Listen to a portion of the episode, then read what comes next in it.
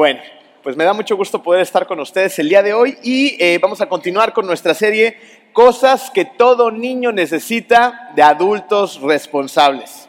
Eh, es importante recordar que hemos estado hablando acerca de que los adultos que tienen contacto con un niño somos responsables todos en conjunto de educarlos correctamente. Es por eso que esta serie no se trata solamente acerca de los padres que tienen hijos, sino de todos los adultos y la responsabilidad que eso conlleva para todos nuestros chiquitos. ¿Quién de aquí tiene contacto con niños? Sean abuelos, papás, tíos, sobrinos, vecinos, maestros. ¡Wow! Pues prácticamente todos, ¿no? Vivimos en un país lleno de chiquitos por todos lados. Y es por eso que es importante que recapitulemos un poquito para ponernos en contexto, ¿ok? Fíjense, lo que perseguimos en nuestros niños son cinco Cs. Estas Cs tienen la capacidad eh, de elevar a nuestros niños a un sinfín de posibilidades, a una vida llena de grandes aventuras, de plenitud y de gozo. Eh, primera C, esperamos que nuestros niños tengan confianza en sí mismos. También esperamos que sean hombres y mujeres, segunda C, de carácter, que sepan que ellos están tomando sus propias decisiones. Tercera C, que tengan sus convicciones creencias arraigadas que ellos persigan en todo momento. ¿Cuál es la principal creencia que nosotros como cristianos perseguimos? Cristo, Jesús, ¿ok? También esperamos que ellas sean, ellos y ellos sean personas llenos de compasión, que vean más allá de sí mismos y que vean las necesidades de los demás. Y por último, que sean personas competentes, que ellos carguen con su propio peso y no se pasen toda la vida recargándose en los demás. ¿ok? Y también hemos estado hablando en esta serie de cinco cosas que los niños necesitan de adultos responsables. Rápidamente, hemos hablado acerca de la importancia de valorar tu rol, sea como padre, como abuelo, como maestro, como tío, ¿ok? Como tutor, pero que valores ese rol, porque si tú no lo valoras, estamos poniendo en serios problemas a nuestros niños. También hablamos de la importancia de tu presencia en tu vida, ¿se acuerdan? Como Marco hablaba acerca de, no es solamente tiempo de calidad, esto es más bien un mito. Ellos necesitan mucho tiempo, mucho, que nosotros estemos junto a ellos, que los inspiremos, que los eduquemos y que los estemos supervisando constantemente. También se ha hablado en este lugar acerca de crear buenos recuerdos en su vida, para que el balance del equipaje con el que salgan de, de, tu casa un día sea un balance positivo que les ayude a funcionar bien como personas.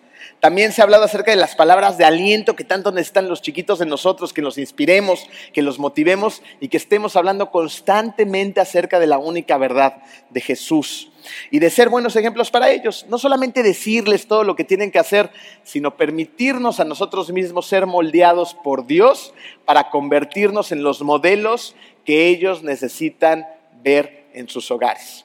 ¿Ok? ¿Ya estamos todos en contexto? ¿Listos? ¿Agarrados en sus asientos?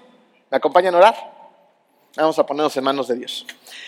Bendito Padre, te damos muchas gracias, Señor, por este día. Te damos gracias porque nos concedes vida, Señor, y nos has traído hasta aquí a escuchar eh, acerca de tu verdad, Padre. Te pido que el día de hoy seas tú el que hable en todo momento, Señor, seas tú el que controle este mensaje y que tenga un impacto poderoso en los corazones de todas las personas que te escuchan el día de hoy, Señor. Permite que eh, tu iglesia se vaya con un mensaje de ánimo, se vaya con un mensaje verdadero, que ellos puedan poner en práctica el día de hoy. En el poderoso nombre de tu Hijo Jesús y todos decimos, amén. Muy bien, sexto concepto. Nuestros niños necesitan disciplina, que es su primer espacio en blanco. Nuestros niños necesitan disciplina. Me queda claro que no es uno de los conceptos más divertidos que hemos estado viendo. Sin embargo, es algo que ellos necesitan. Nuestros niños necesitan límites bien definidos. ¿ok? Y sé que es un concepto un tanto delicado, pues cada situación, eh, cada circunstancia, cada edad es distinta y todos ellos necesitan formas de disciplina diferentes. Y la realidad es que ninguno de nosotros tenemos la clave secreta de cómo educar a todos los niños en general. Sin embargo, lo que la Biblia nos dice respecto a la disciplina es que debemos guiar, debemos guiar a nuestros hijos, no pasar la vida entera castigándolos. La Biblia se enfoca en el futuro, en lo que queremos que pase, no en la venganza del pasado, de todo lo que ellos hicieron, sino de modificar esa conducta para que pasen cada vez mejores resultados. ¿Qué quiere decir esto? Que la disciplina tiene que ser un derivado de amor, no de enojo. ¿Por qué disciplinamos? Porque amamos. ¿ok? De hecho, la Biblia dice que no existe amor sin disciplina. Miren, puede existir disciplina sin amor, pero es imposible que si tú amas de una manera sana a tus hijos, no haya disciplina sin amor, no haya límites sin consecuencias de lo que ellos hacen. Proverbios 3, 11 al 12 dice, Hijo mío, no rechaces la disciplina del Señor, ni te enojes cuando te corrige, pues el Señor corrige a los que ama, tal como un padre corrige al hijo, al hijo que es su deleite. ¿A quién corrige el Señor? A los que ama. Es por eso que el amor y la disciplina van de la mano. Piensen en esto.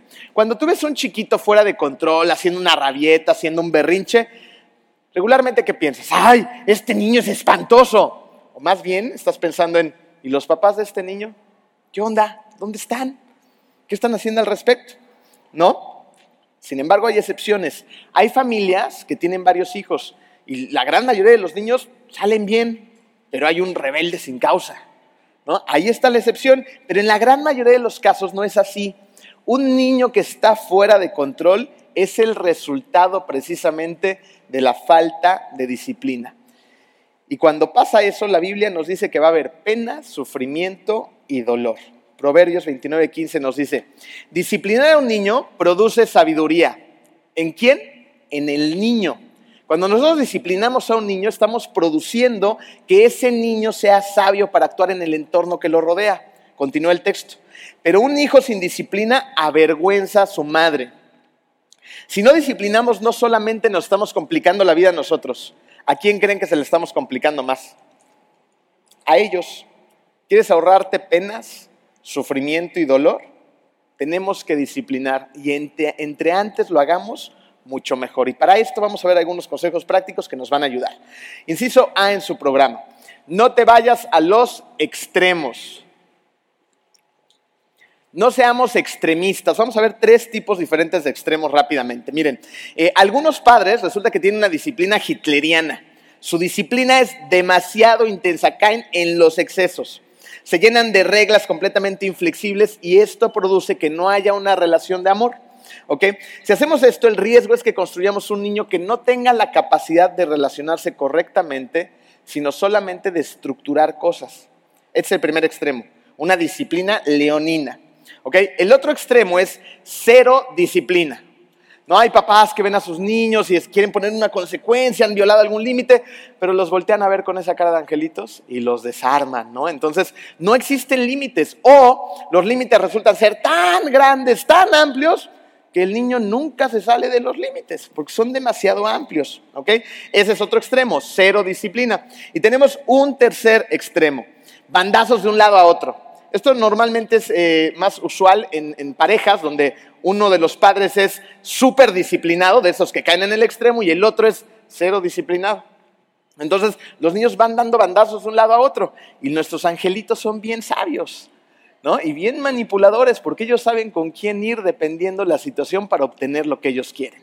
¿Ok? Entonces, estos tres extremos no son funcionales. ¿Ok? ¿Qué necesitamos encontrar? Un balance, un equilibrio. ¿Ok? Pero ¿cómo lograrlo? Ahí está el reto. Inciso B en su programa. Planea por adelantado antes de disciplinar. Planea. Planea con tu pareja cómo lo van a hacer. O a lo mejor eres de esos guerreros, como Marco también lo había dicho, que estás solo en la crianza de un niño, pero también tienes que planear, planear para ti mismo. ¿Ok? Miren, eh, como padres primerizos, a veces esto nos agarra completamente fuera de balance, ¿no? Descuidados. Porque nuestros chiquitos, de ser unos retoñitos, empiezan a crecer y de repente un día empiezan a desobedecer y tú en ese mismo instante empiezas a disciplinar.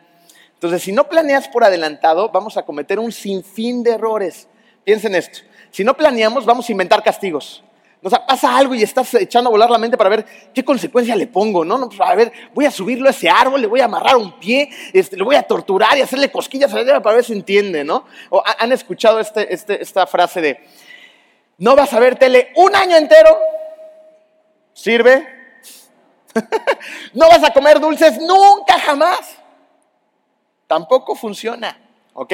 Entonces tenemos que planear qué tipo de consecuencias vamos a estructurar que sean prácticas y las podamos usar. Pero además esto tiene una consecuencia. Si no planeamos, vamos a ser víctimas de nuestras emociones, en especial de nuestra ira. Y cuando somos víctima de nuestras emociones, vamos a hacer y a decir cosas que ni siquiera estás pensando. Simplemente es una emoción. Pero cuando esta emoción nos domina, tenemos la capacidad de lastimar profundamente a nuestros hijos con esas acciones o con esas frases. De hecho, son tan profundas que muchas veces estas frases pueden destruir o afectar a nuestros hijos por muchos años o para toda la vida. ¿ok? ¿Y qué pasa después? Nos sentimos culpables. ¿No? Porque eres un buen papá y te sientes mal por lo que hiciste y dijiste, y luego tratas de solucionar las cosas, pero ya con, con culpa.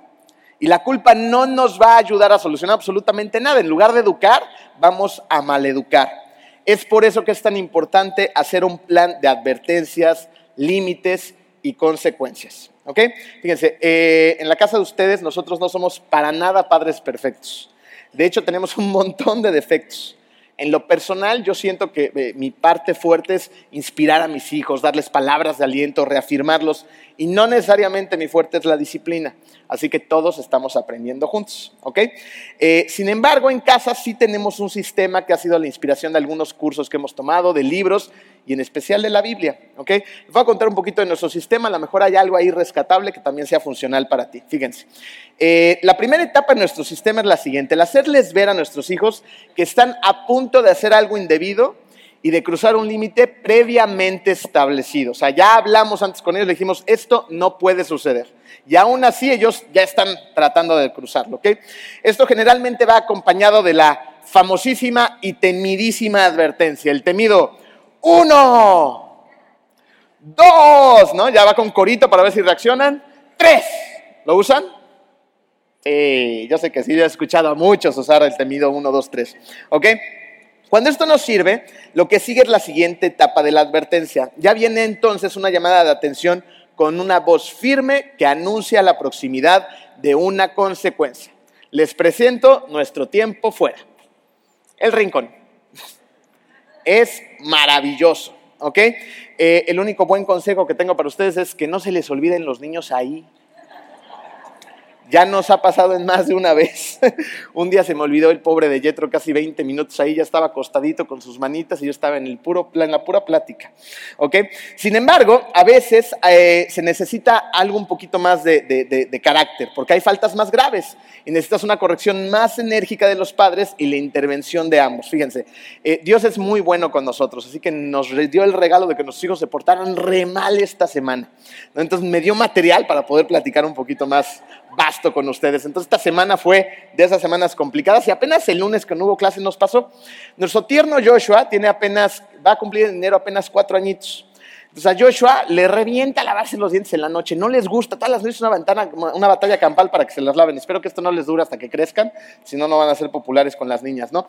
Entonces, ahí va su mamá llevando a Joshua al baño a lavarse los dientes y de repente Joshua le dice a su mamá, suéltame. Y yo estaba preparando el mensaje nuestro tierno angelito gritándole a su mamá. Yo no sé si a ustedes les pasa, pero cuando le gritan a mi esposa, algo se apodera de mí. ¿No? Entonces, precisamente, la ira. ¿No? Y yo estaba preparando el mensaje, así que me levanté de la silla y no, no, no, no vayas con ira, no vayas con ira, no vayas con ira, ¿no? Entonces llegué al vestidor, ya iba más relajado, le llamé la atención con una voz fuerte a, a Joshua y le di una nalgada, no con el afán para nada de lastimarlo, le di una nalgada lo suficientemente firme para que él entendiera que lo que hizo fue una falta grave, una falta delicada, ¿ok? Eh, de inmediato lo llevé al rincón más cercano, no lo llevé al que les acabo de presentar porque tenemos que bajar y, se pierde todo, ¿no? Entonces, rincón más cercano, el closet, ¿no? Entonces, no crean que es un closet cerrado, tranquilos, ¿ok? Lo llevé, es un walking closet que le llaman, ¿no? Entonces lo saqué del baño, lo senté ahí, me senté con él, ¿ok? Eh, lo empecé a dejar llorar, él ya estaba evidentemente llorando, eh, porque creemos que es eh, muy importante dejar a los chiquitos expresarse.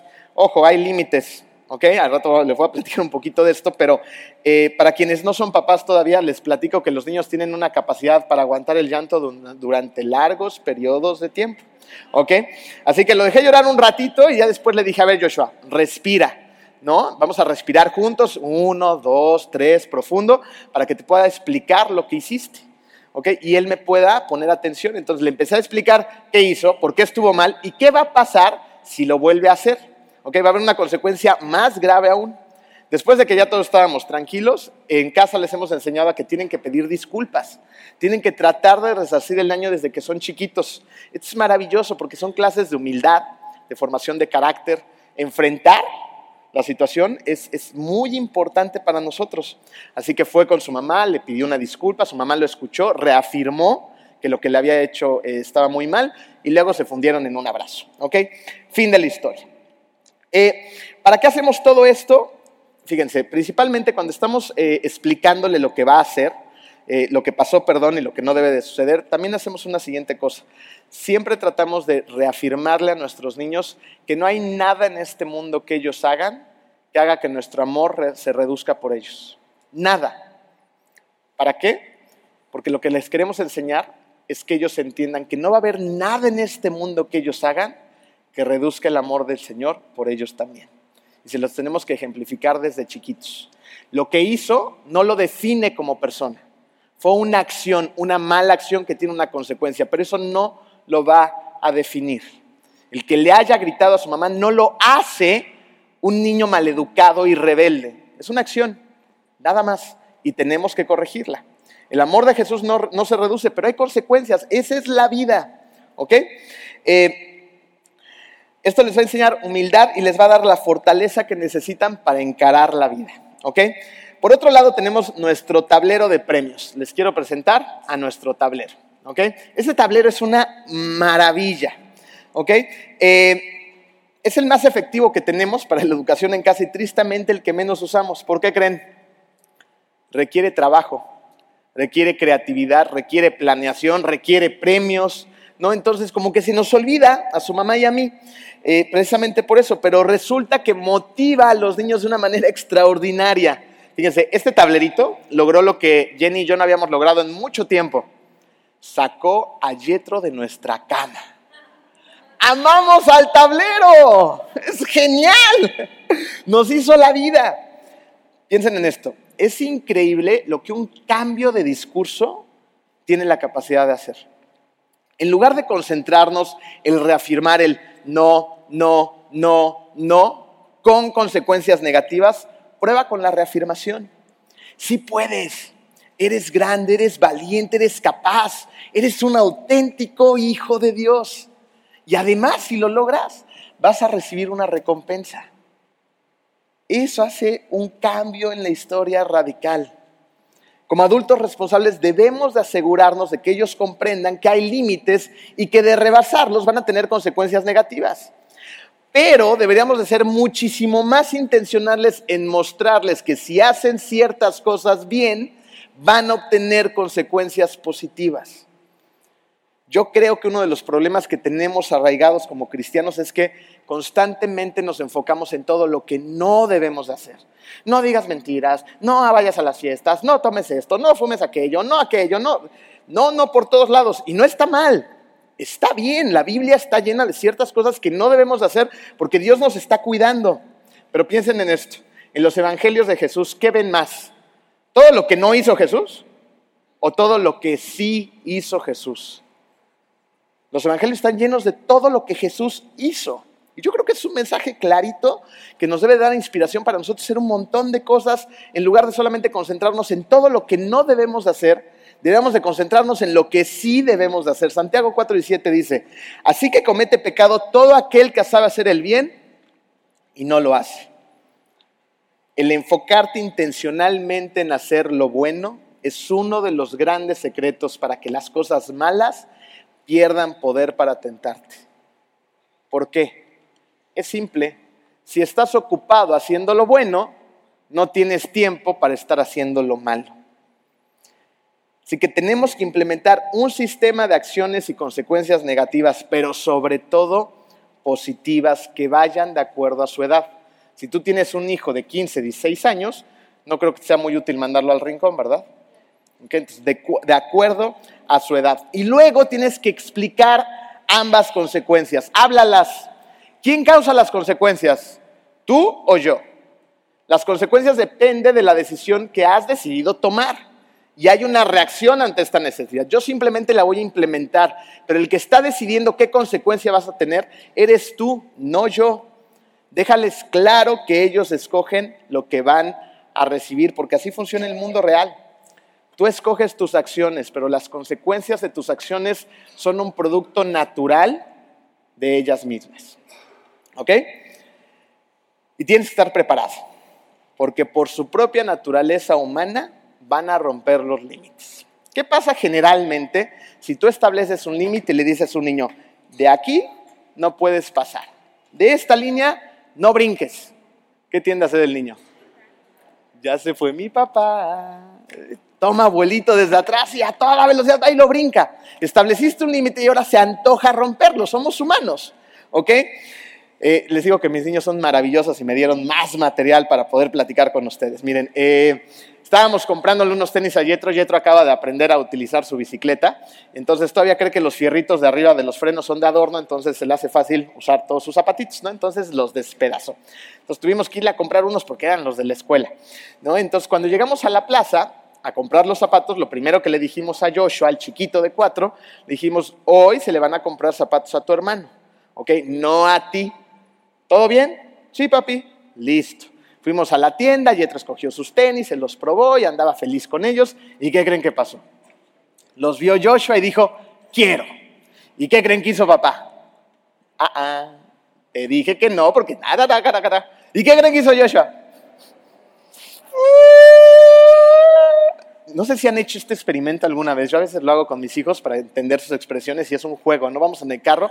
Les digo, a ver, hagan expresión de enojo, ¿no? Y ponen su carita de enojados hagan expresión de contentos, hagan expresión de sorpresa, hagan berrinche. Y le sale mejor que todos los demás. Casi, casi hasta las lágrimas le salen. Son expertos manipuladores. Entonces de repente empezó Joshua a encendérsele los ojos, a ponerse rojito y a llorar. Eh, ¿Qué pasa si nosotros cedemos a ese berrinche y lo hacemos un hábito en nuestra educación? ¿Qué resultado vamos a tener cuando él sea un adulto? Va a ser un berrinchudo porque sus papás le enseñaron que si él llora, si él patalea, si él grita, puede obtener lo que quiere. Entonces tenemos que romper ese berrinche. Y, hay una serie de situaciones que pasan en nuestras cabezas. Yo no sé si se sientan identificados conmigo, soy el único loquito, pero eh, a veces nos encontramos con ese tipo de situaciones en nuestro momento cuando están haciendo berrinche, ¿no? Y si se siente desplazado porque su hermano sí le compramos y él no, va a quedar traumado el pobrecito de por vida. ¿no? Y por allá está tu esposa tu esposo haciéndote cara de, pobrecito, no, mira, él está llorando, son tan auténticas y reales esas lágrimas. No, hay, que comprársela, ¿no? Y, de repente, además, por si no fuera demasiada presión, están las personas que están comprando en la tienda viéndote con una cara de, pobre niño, está haciendo berrinche, mal padre, ¿no? No saben qué está pasando, ¿ok? Eso es lo que hacemos lo que creemos que hacemos y lo que pensamos cuando cedemos ante esos berrinches. ¿Ok? Pero no podemos ceder ante la manipulación de ellos, nos tenemos que mantener firmes. Ya se lo habíamos dicho, le habíamos establecido un límite y dijo, ese límite para mí ya dejó de existir, lo quiero. ¿Ok? Le pusimos un límite claro y lo rompió. Y uno como papá se enoja cuando les pones un límite claro e intencionalmente lo rompen. Eso es natural, es humano enojarte. Pero, a pesar de tu enojo, vamos a su letra C. Nunca disciplines por enojo. Debemos de tener mucho cuidado, pues los cuerpos son frágiles, pero su espíritu es aún más frágil. Quiero que pongan atención en esta frase. Necesitamos conquistar la voluntad de los niños sin destruir su espíritu en el proceso. Necesitamos conquistar la voluntad de los niños sin destruir su espíritu en el proceso. Hay cosas que como adultos les podemos hacer y decir a los niños que son espantosas. Los podemos dejar marcados de por vida. Vamos a un versículo controversial. Proverbios 23 dice, no escatimes la disciplina del niño, aunque lo castigues con vara, no morirá. ¿Qué quiere decir esto? Que un par de nalgadas bien dadas no matan a nadie. Y es controversial porque no entendemos de dónde viene el versículo. Salmo 23, 4 dice, aún si voy por valles tenebrosos, no temo peligro alguno, porque tú estás a mi lado. Tu vara de pastor me reconforta, me infunde aliento. En estos dos versículos está hablando acerca del mismo tipo de vara. ¿ok? Está hablando de la vara de un pastor que cuando el pastor va con su rebaño y una de sus ovejas empieza a salir del camino, usa su vara para que esa oveja, ¿qué haga? Regrese al camino, ¿ok? ¿Entienden la ilustración? ¿Cuál es el camino? El camino verdadero, el camino de Jesús, ¿ok? Si esa oveja se sale del camino, está exponiendo su propia vida, su vida está corriendo riesgo. Y el pastor tiene que utilizar su vara para que regrese al buen camino. Les presento a nuestra vara. Se ve bien usada, ¿verdad? no se espanten, no les pegamos eh, más de lo necesario a nuestros niños y además fue una herencia de otra familia de la iglesia que nos la dio cuando nos vio en aprietos. ¿Ok? Fíjense, eh, la tablita es uno de nuestros últimos recursos y la hemos usado contadas veces. Todas con el pobre de Yetro porque él ha sido un, niño, digamos, un poco más dinámico. ¿Ok? Eh, recuerdo la primera vez que la usamos. fue después de un fuerte entrenamiento. Estábamos entrenándolo, porque cada vez que abríamos la puerta de la casa de todos ustedes, lo que hacía Yetro era correr a toda velocidad para salir hasta la calle. ¿no? Es callejero de naturaleza. Entonces, después de la banqueta, ¿qué sigue? La calle, y en la calle. Hay peligro, hay carros, ¿no? Entonces ya teníamos la varita y de repente Yetro tuvo la mala idea y el tino de salir otra vez corriendo a toda velocidad y justo ese día pasó un carro ya más cerca, ¿no? Y nos dimos un susto de aquellos. Usamos la vara. ¿Funcionó? Sí, funcionó y funcionó muy bien. Un par de nalgadas dadas a tiempo, o en el caso nuestra tablita, ha evitado que ahora que ya está más grande Yetro, la usemos más. Ahí la tenemos, just in case. Pero la realidad es que ya casi no lo usamos. Yo sé que hay controversia porque algunas personas dicen que a los niños por ningún motivo se les pega y otras personas creen que solamente a golpes se entienden. Pero estamos conscientes de que todos los niños son diferentes. Tal vez en nuestro caso, en nuestro particular caso, la tablita le ha salvado literalmente la vida a Yetro en un futuro. Pero en el caso de Joshua no. A Joshua nunca le hemos tenido que dar un tablazo. Suena duro, ¿va? Tablazo. ¿Ok? Así le decimos en la que te voy a agarrar tablazos. ¿No? Cuando escuchan la gente de la iglesia yo, ¿ok? Eh, eh, no hemos tenido que darle ni uno. Solamente hemos tenido que darle algunas nalgadas porque él no las ha necesitado. En tu caso, tal vez tu situación sea completamente diferente. Tienes que analizar qué es lo que necesitan tus hijos. En tu caso, lo único que te aconsejo es que seas brutalmente honesto, porque muchas veces no queremos ver a nuestros hijos como en verdad son. Y a veces el tiempo nos gana. Ir para atrás se vuelve un tanto complicado. Pero vamos a ver rápidamente el otro lado de la moneda. Miren, algunos adultos les hablan a los niños de formas que no se atreverían a hablarle a nadie más. Los insultan y los humillan. Si tú das nalgadas, consecuencias y regaños por enojo, vas a tener un resultado. Niños resentidos y enojados contigo primero y con el mundo a su alrededor. Efesios 6:4 dice, y ustedes padres no hagan enojar a sus hijos, sino críenlos según la disciplina e instrucción del Señor. ¿No? ¿La guía dónde está? En la Biblia. La Biblia no dice que se trata de estar todo el tiempo peleando con nuestros hijos, sino de guiarlos, de dirigirlos con disciplina, pero con amor que ellos sientan, aun cuando los están disciplinando, no nada más niños, también jovencitos que los tienes que disciplinar, que cuando tú estás haciendo esto, los amas. Eso es lo que tenemos que entender como padres, que nuestros niños necesitan y nuestros adolescentes también disciplina, pero con amor. ¿Y saben cuál es la base de la disciplina? La consistencia. Que la disciplina en tu casa no depende de qué tan cansado estés, que no depende de tu estado de humor, que no depende de las circunstancias, que sea consistente. ¿Ok? Y para eso es muy importante que hagan un plan y que hagan un frente común. Un frente común. ¿Ok? Si hay dos en casa que están educando, tienen que ponerse de acuerdo, que lo que diga uno sea respaldado por el otro. Y si tú estás educando solo o sola, tienes que hacer un frente común contigo mismo. Porque a veces cedemos bien rápido, se nos olvida lo que establecimos, se nos olvida lo que platicamos y cedemos rápidamente. Se nos olvida, no ibas a salir un mes y a la semana tu hijo, voy a la fiesta, sí. Entonces, ya tu frente común contigo mismo ya valió. ¿Ok? Miren, eh, ¿saben lo que produce cuando uno está disciplinando y el otro está atrás haciendo muecas? no pasa nada, está medio loca, no le hagas caso. ¿Saben qué produce eso?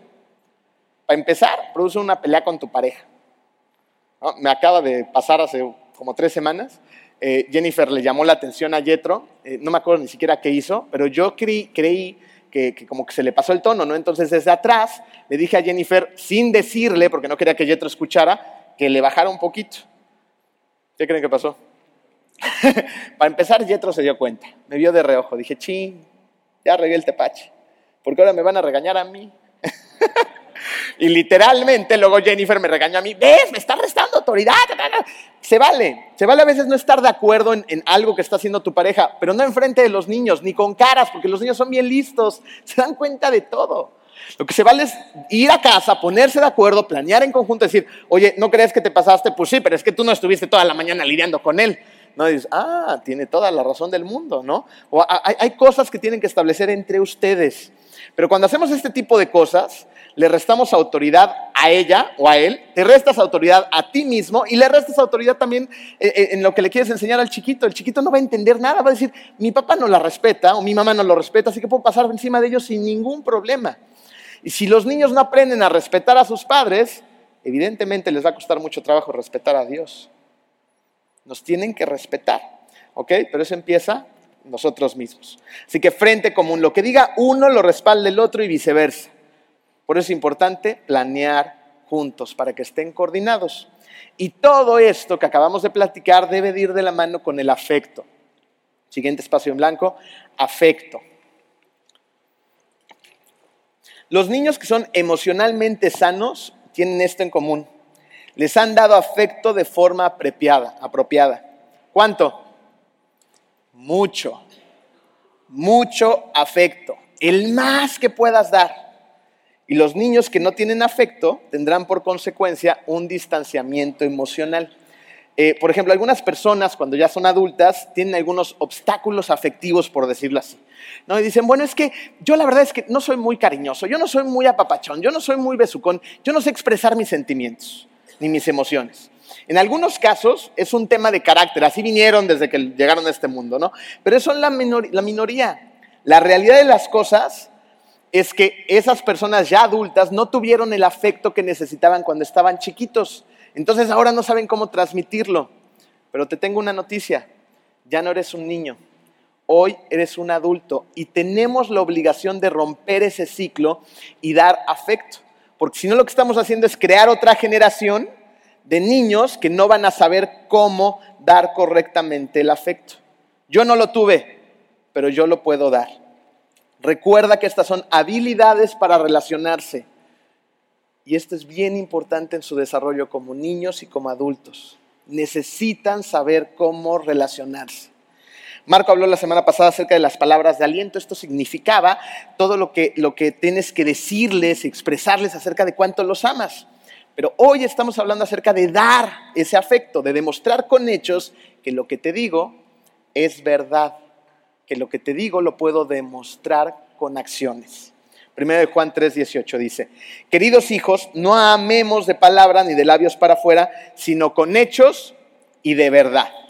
Vamos rápidamente a un par de consejos prácticos acerca del afecto. Inciso A, da afecto con contacto físico. Siguiente espacio en blanco, da afecto con contacto físico. Yo tuve el privilegio de poder entrar a los dos nacimientos de mis niños y, y recuerdo que estaba pues encantado y fascinado con la experiencia, a diferencia de mi esposa que nada más estaba gritando y llorando, ¿no? Pero yo estaba diciendo, wow, ¿no? El quirófano, las luces, los médicos, los bisturís, ¿no? La panza, y yo dejando de estar la panza ahí, bueno, todo era emocionante, ¿no? Eh, entonces de repente llega, llega el, chiquito, nace y pues como papá, ¿qué quieres hacer, no? Lo quieres agarrar. Y en ese momento, ¿qué creen que hicieron los doctores y las enfermeras? Se fueron con el bebé para dárselo a su mamá, ¿no? Y en ese, es la foto del recuerdo, ya saben cuál es el bebé en el regazo de la mamá, la mamá llorando, ¿no? sus lagrimitas que le escurren, y el bebé haciendo contacto físico con su mamá. Okay, escuchando y sintiendo los latidos de, de su corazón, sintiendo su piel calientita, fundiéndose en un precioso abrazo, dándole la bienvenida a su hijo. Y esto tiene una razón de ser. Esto lo hacen los médicos y las enfermeras porque esto le va a ayudar al chiquito a desarrollarse mejor, libera un montón de químicos que lo van a ayudar en su desarrollo. Desde que somos chiquititos tenemos hambre y necesidad de contacto desde que llegamos al mundo. La mayoría de los casos, cuando está chiquito, te los quieres comer a besos. ¿No les ha pasado? Que los venden recién naciditos, rechonchitos, ¿no? Este, rosa, eh, ¿Cómo se dice? Rosagantes. rozagantes, rojitos, ¿no? Y te dan como que, ah, me dan ganas de morderles los cachetes, ¿no? Hace rato me decía una señora, y cuando crecen, te arrepientes de no haberte los comido a mordidas, ¿no? te dan ganas de, agarrarlos a mordiditas, pero de repente, ¿qué pasa? Empiezan a crecer y ahora yo no sé qué les pasa a los niños, les dan royal porque se estiran de una manera impresionante. Empiezan a llenarse de huesos por todos lados, ya están rechonchitos, ya medio huelen feo cuando son adolescentes, ¿no? Este, tienen costras por todos lados, moretones, no, no, no, es difícil abrazarlos. Y por si fuera poco, además ellos empiezan a querer cierta independencia de ti. Yo me acuerdo cuando estaba más o menos en quinto, sexto de primaria, en alguna ocasión nos quedamos sin coche entonces mis papás todavía me llevaban a la escuela, ¿no? Entonces ahí iba mi mamá conmigo caminando en la banqueta para llegar a la escuela y cuando nos íbamos acercando a la escuela, yo como que empezaba a hacer distancia de mi mamá. No quería que me vieran con mi mamá, ¿no? Porque además mi mamá era bien empalagosa de toda la vida, ¿no? Entonces casi casi se me colgaba como chango. Yo, mamá, estoy para allá. Me van a ver mis amigos. ¿Qué van a decir de mí, no? Entonces ellos empiezan a crear distancia porque están creando su identidad, ¿ok? Pero la realidad es que todos necesitamos apapacho, todos necesitamos contacto toda la vida. Fíjense, eh, mi abuela murió de 95 años y mi abuela fue una de esas eh, generaciones que se crió como flor silvestre, con agua y sol, no la apapachaban, no, la pelaban mucho y ella no rompió ese ciclo. Entonces, su manera de expresarte amor cuando ibas y la abrazabas y la apapachabas, eh, la apapachabas 30 segundos y ya como que te empezaba a hacer así, y tú le decías, abuelita, te quiero mucho, ¿saben qué decía ella? Yo no. Al principio chico no entendía, luego entendí que era su manera de decirme yo también te quiero, pero era su manera. Hasta que llegaron los bisnietos, o sea, mis hijos. Mi abuela estuvo viviendo un tiempo en, la casa y a mis hijos les valía. ¿no? Entonces yo no, no me importa. Eh, y son bien apapachones, son empalagosos mis dos niños. Entonces llegaban, se les subían por todos lados a la viejita de noventa y tantos años. Imagínense mi abuela ah, sufriendo por todos lados, pero con los niños encima. ¿no? Y en ese momento empezamos a ver cómo mi abuela cambiaba de verdad y los empezaba a disfrutar, a papachar. Se le caía la cara por ver a sus bisnietos. Necesitamos apapacho y contacto físico toda la vida, desde que nacemos hasta que el Señor nos llama a su presencia. Tristemente, en el caso específico de los niños, de los hombres, em, en, nuestra, en nuestra sociedad influenciada por un machismo acérrimo, Muchas veces los empezamos a desanimar, a mostrar precisamente ese afecto y sus emociones. Eh, no hace mucho tiempo me pasó con Yetro. Eh, lo dejaba llorar, como bien les dije hace un ratito, pero en aquel entonces lo dejaba llorar lo mínimo indispensable. Entonces así, ya, un minuto, ya, deja de llorar. Ya se acabó el llanto. Fíjense, eh, yo creo que yo estaba haciendo eso por ideas preconcebidas. Y no en mi niñez, porque mis papás me dejaban llorar y eran bien apapachones conmigo sino no, no tengo idea qué pasó en el camino. Pero no lo quería dejar llorar. Y analizando un poco, no lo hacía intencionalmente, pero siendo un poco introspectivo, tal vez era porque yo creía que, que, si lloraba lo necesario, él podía ser un poco más fuerte y más valiente y enfrentar el mundo desde otra perspectiva, lo cual era una tontería.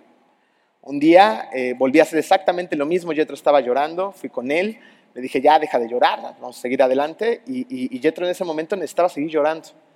Volteó con su carita llenos de, sus ojitos llenos de lágrimas y me vio a los ojos y me dijo, entonces papi, ni siquiera puedo llorar. En ese momento el que casi se pone a llorar soy yo. Entendí la lección que Yetro me estaba dando. Déjame expresarme, necesito llorar, déjame llorar. Y entonces ya le empecé a dar dos minutos de llanto.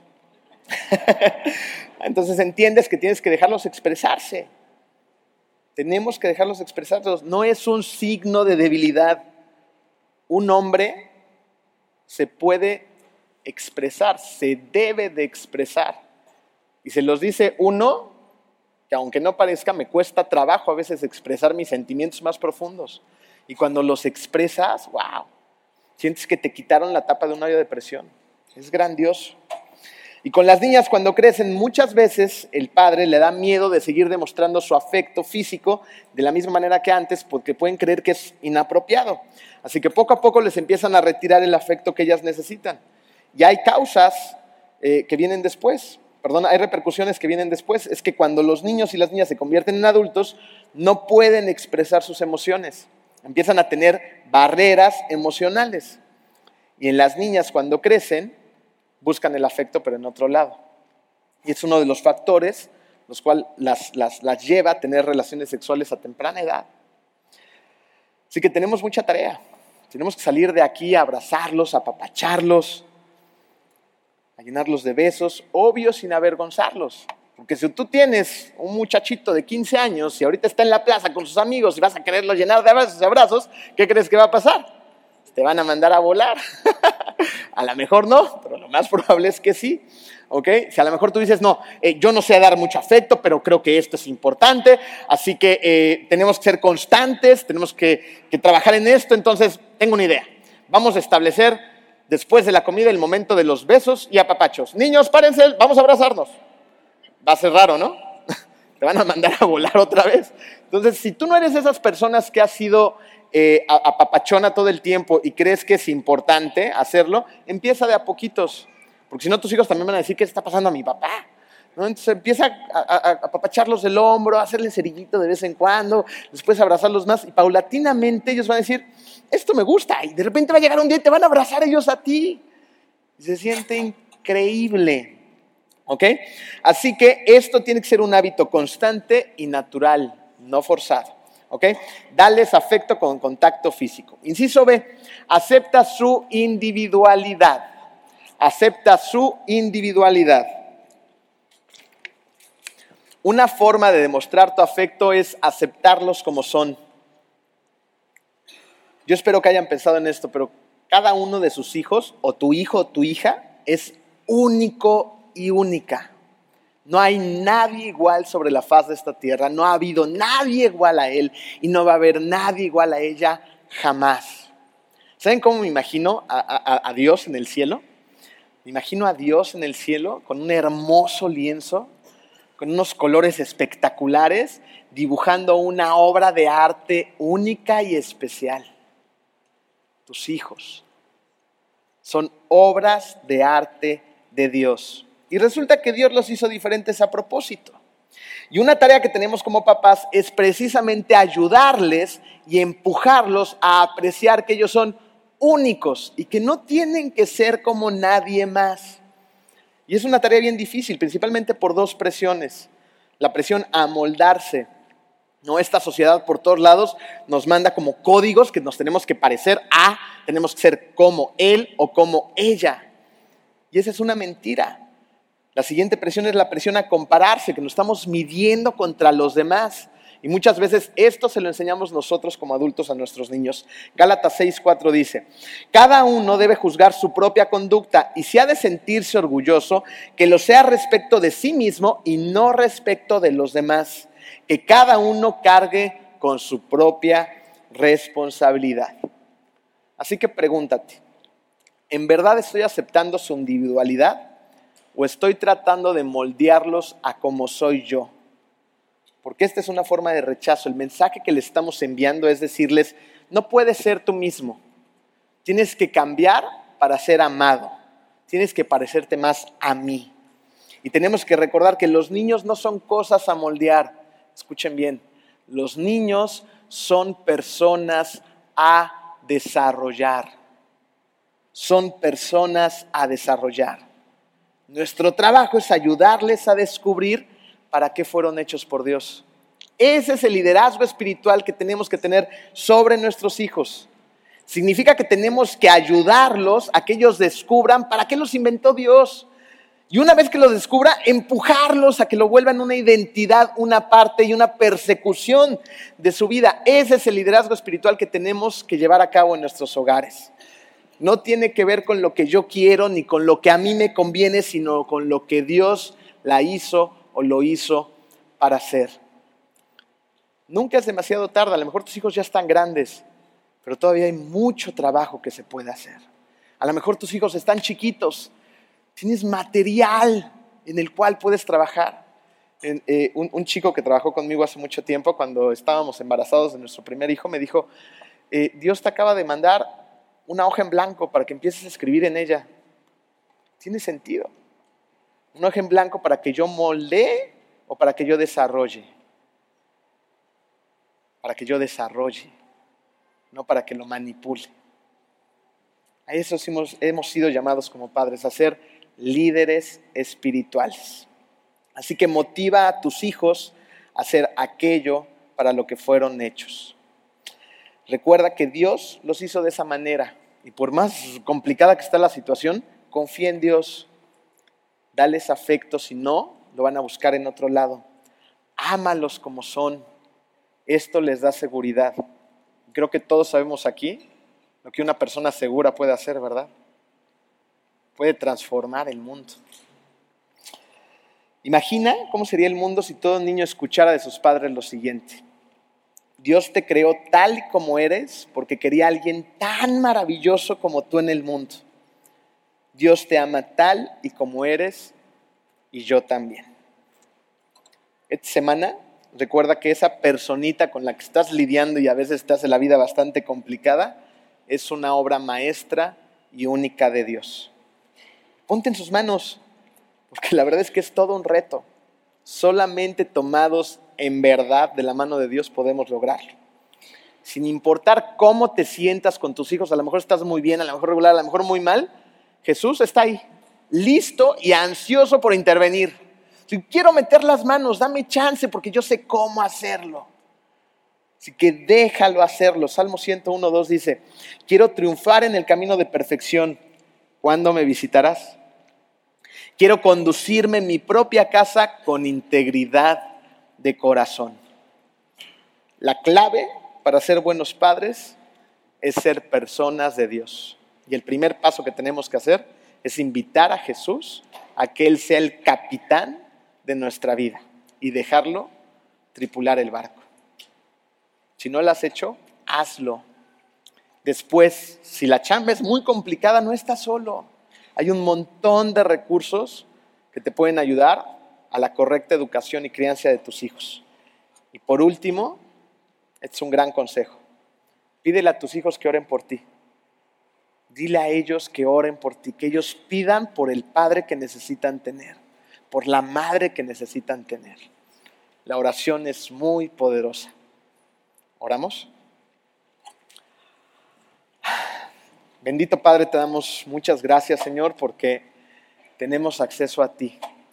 Tenemos al Espíritu Santo que hace un gran trabajo en nuestras vidas, Señor, y que nos da acceso a ti. Te damos tantas gracias, Padre, porque, porque somos poderosos, porque cuando tú vives en nosotros somos personas, somos hijos de Dios que tienen poder. Y hoy, Señor, te queremos pedir, te queremos rogar que nos hagas grandes líderes espirituales para nuestros hijos. Sabemos que no es una batalla sencilla. Sabemos que es una gran tarea y que lo que estamos haciendo en ellos va a tener repercusiones generacionales, Padre. Te pido esta tarde, Señor, que nos permitas entender el impacto de nuestra crianza, Señor, y que nos permitas eh, tomarla completamente en serio. Que seamos padres, madres, maestros, tutores, tíos, abuelos, que valoremos nuestro rol. Que seamos personas de influencia y que seamos intencionales con ellos con nosotros mismos también para que nos podamos convertir en lo que tú nos has llamado a ser, en grandes líderes espirituales. Déjanos disciplinarlos y hacerlo con afecto. En el poderoso nombre de tu Hijo Jesús y todos decimos, amén.